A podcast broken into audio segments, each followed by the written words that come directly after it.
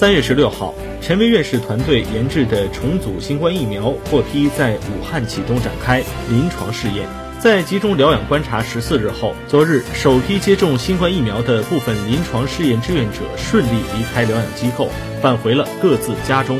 目前，该疗养机构仍有集中疗养观察时间不足十四日的志愿者正在接受医学观察。据悉，志愿者在第二十八天、第三个月、第六个月还需要回到试验点进行血检。